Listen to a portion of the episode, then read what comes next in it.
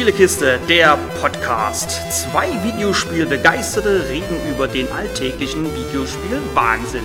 Mit Jürg und Kai.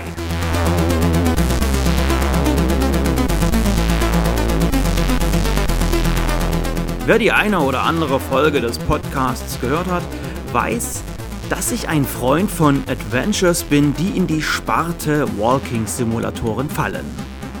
Und in diese Kategorien fallen die beiden Spiele Deliver Us the Moon und Moons of Madness. Da beide Spiele schon vier, fünf Jährchen alt sind und es uns in beiden Titeln in den Weltraum verschlägt, bietet sich ein Vergleich an. Ob das überhaupt sinnvoll ist und mir das überhaupt gelingt, werdet ihr hoffentlich am Ende dieser Folge hören. Also, um es mit den Worten eines berühmten italienischen Klempners zu sagen, Let's go! Der erste Vergleich der beiden Titel hinkt im Übrigen bereits. Denn eigentlich müsste ich Moons of Madness nicht mit Deliver Us the Moon, sondern mit dessen Nachfolger Deliver Us Mars vergleichen. Warum? Nun, es heißt ja Moons of Madness, also Monde. Und wer nachts schon mal gen Himmel geschaut hat, wird wissen, wir haben nur einen Erdtrabanten und keine mehreren Monde. Moons of Madness spielt schlicht und ergreifend auf dem Mars. Die Story-Prämisse von Deliver Us the Moon ist folgende. Die Erde. Ach, bevor ich es falsch erkläre, hier das Intro. Bitteschön. Einst schienen die Rohstoffe endlos zu sein. Aber 2030 begann die große Energiekrise. Als unsere Welt beinahe aufgebraucht war, schufen die Weltmächte die World Space Agency, um jenseits der Erde Antworten zu finden. Diese Antwort lautete Helium-3. Das energiereiche Isotop wurde auf dem Mond im Überfluss entdeckt. Damit würde die Menschheit ihren Energiebedarf auf Jahrzehnte decken können. Im Jahr 2032 wurde der Mond kolonisiert.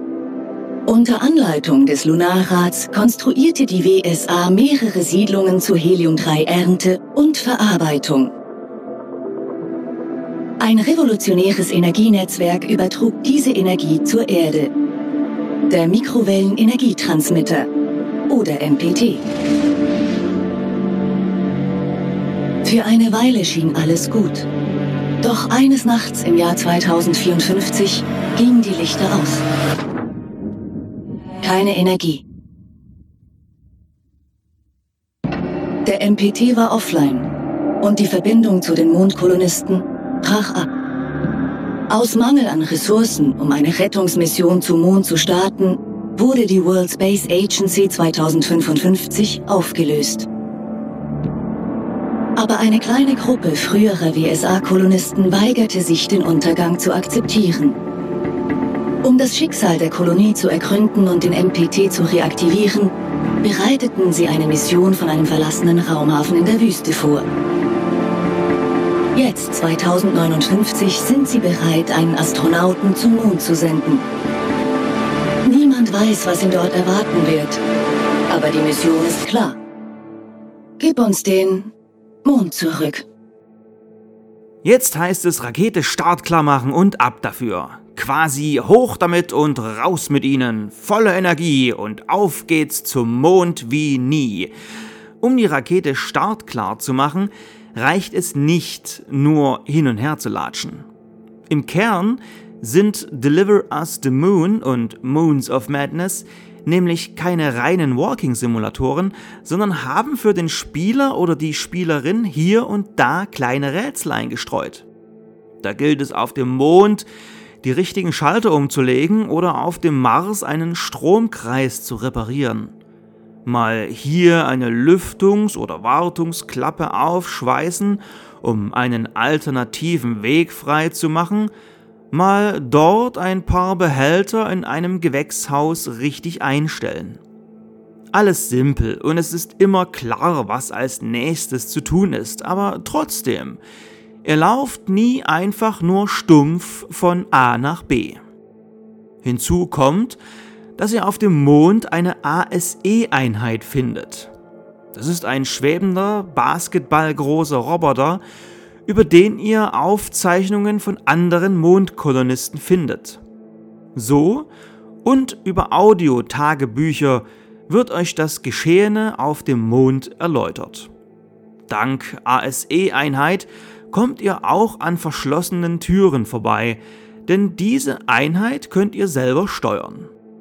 Spielt Deliver Us the Moon größtenteils in der Außenperspektive, also in der Third-Person-Kamera, wechselt das Spiel hier in die Ego-Perspektive. So könnt ihr bequemer durch Lüftungsschächte steuern und die Kamera kann so auch nicht irgendwo anecken oder euch die Sicht versperren. Auch an anderen Stellen seht ihr das Geschehen durch den Helm eures namenlosen und stummen Astronauten. Anders verhält es sich bei Moons of Madness. Also natürlich schon die Story. Ihr seid auf dem Mars und der Strom ist plötzlich weg und guckt doch mal nach. So ungefähr. Aber vor allem schlüpft ihr in die Rolle von Shane Newerhart und seht das Geschehen auf dem Mars immer in der First-Person-Perspektive. Shane ist beileibe nicht stumm, ist jedoch nur der englischen Sprache mächtig. Aber hört selbst mal rein. Hey, still fighting that headache? Yeah, I still can't shake that dream. Part of it was a memory from when I was a kid. Weird. It was the last birthday party my mom was around for. She left not long after that. Do you know what happened to her? Not really. It was big news when she disappeared. She was a big shot theoretical mathematician. Oh, yeah. Everyone knows Dr. Newhart. I mean, I had to read engineering dimensions in grad school. All I know is the day after my birthday, I head downstairs for breakfast and I couldn't find her. The basement door was wide open. It was the only place she could be, I thought. So I went down. There was a, uh, like a. Well, she wasn't there. Or anywhere. We searched for years. Dafür gibt's wenigstens deutsche Untertitel. Zudem ist der Mars ein gefährlicherer Ort als der Mond. Ja, auch auf dem Mond könnt ihr sterben, etwa an Stromstößen, wenn ihr nicht aufpasst oder an einer Stelle zu langsam seid. Auch ein Quicktime-Event muss an anderer Stelle richtig ausgelöst werden, sonst erwartet euch auch hier ein Game Over. Aber auf dem Mars gibt es übernatürliche Gefahren. Nicht umsonst heißt es Madness. Der Titel spielt auf den Cthulhu-Mythos an und nein, Shane bildet sich das nicht alles nur ein. Es gibt da wirklich irgendwas auf dem Mars. Eine Gefahr teilen sich beide Titel, nämlich dass euch der Sauerstoff ausgehen kann. Das ist allerdings nur, naja, so quasi möglich, da bei beiden Titeln die Möglichkeiten zum Wiederauffüllen des Vorrats fair verteilt sind.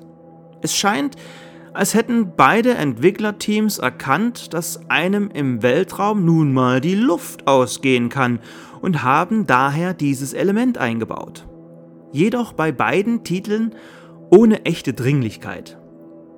Dass ein derartiges Gameplay in beiden Titeln vorhanden war, empfand ich nicht als störend, da es halt zum Setting passt, beziehungsweise zur besseren Immersion beiträgt. Müsst ihr mal weitere Strecken zurücklegen, so macht ihr das in beiden Spielen hin und wieder mit einem Mondfahrzeug bzw. einem Mars Rover. Deliver Us the Moon lässt euch hier selber ans Steuer. In Moons of Madness steuert Shane noch selbst. Ihr müsst nur einen Knopf drücken und kommt ins nächste Kapitel. Hier gelingt Moons of Madness übrigens eine bessere Präsentation als Deliver Us the Moon. Denn jedes neue Kapitel wird nicht nur schmucklos eingeblendet, sondern der Name des Kapitels wird stimmig irgendwo an der Spielumgebung angebracht. Da steht der Name mal an Frachtcontainern, während wir mit dem Rover vorbeifahren, oder er wird wie eine Fahne dargestellt, deren Buchstaben dann von einem Sandsturm weggeweht werden. Das alles erinnerte mich an Splinter Cell Conviction, und da sind uns damals die Kinnladen runtergefallen. So geil war das. Deliver Us the Moon ist ebenfalls in Kapitel unterteilt und beide Spiele teilen sich den Fakt, dass sie keine Open World besitzen. Spielzeittechnisch nehmen sich die beiden Titel im Übrigen nichts. Sowohl auf dem Mond als auch auf dem Mars ist eure Reise nach circa 6 Stunden vorbei. Normal für Spiele dieser Art. Grafisch hatte ich bei beiden Titeln nichts auszusetzen. Dass man hier auf circa 4 Jahre alte Spielegrafik guckt, merkt man nur beim genauen Hinsehen. Mond als auch Mars sind stimmungsvoll modelliert und es gibt immer wieder schöne Panoramen. Für Weltraumtouristen sind beide Spiele empfehlenswert.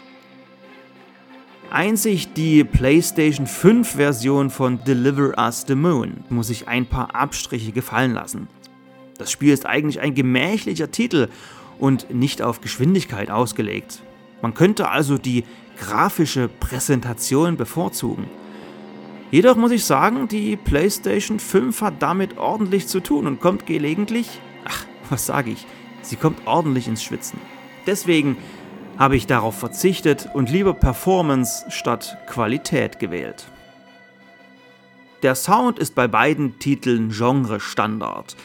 Also nichts, was man über den grünen Klee loben müsste, aber auch nichts, über das man meckern sollte. Beide Teams haben mir gute Arbeit abgeliefert. Musikalisch hat mir Moons of Madness besser gefallen und das wahrscheinlich einfach nur deshalb, weil es hier mehr Musik zu hören gibt. Auf dem Mars wird das Geschehen mehr musikalisch untermalt, während ihr auf dem Mond meist nur Ruhe zu hören bekommt. Stimmungsvoll ist beides, da auch der Besuch auf dem Erdtrabanten musikalisch untermalt wird, wenn es die Szene hergibt. Nach dem ganzen Erzählten wisst ihr nun hoffentlich, welcher Titel eher was für euch ist, oder wie ich an anderer Stelle bereits andeutete, Weltraumtouristen werden sich eh beide Titel holen. Aber wenn nicht? Nun, wollt ihr lieber eine komplette deutsche Vertonung oder ist euch das egal? Spielt ihr lieber in Third Person oder First Person? Wollt ihr lieber auf einem fremden Himmelskörper rumfahren oder nicht? Lieber einen stummen Astronauten bzw. Astronautin, so klar ist das bei Deliver Us the Moon nämlich nicht, oder einen rätseligen Protagonisten? Wer auf möglichst viele Trophäen aus ist, sollte auf den Mars gehen. Wer keinen Horror mag, geht lieber auf den Mond. Alles in allem muss ich sagen, dass mir Moons of Madness besser gefallen hat als Deliver Us the Moon. Die Story und das Setting fand ich besser und auch das generelle Erzähltempo. Müsste ich beide Spiele bewerten, gäbe es aber für beide Titel eine 7 von 10.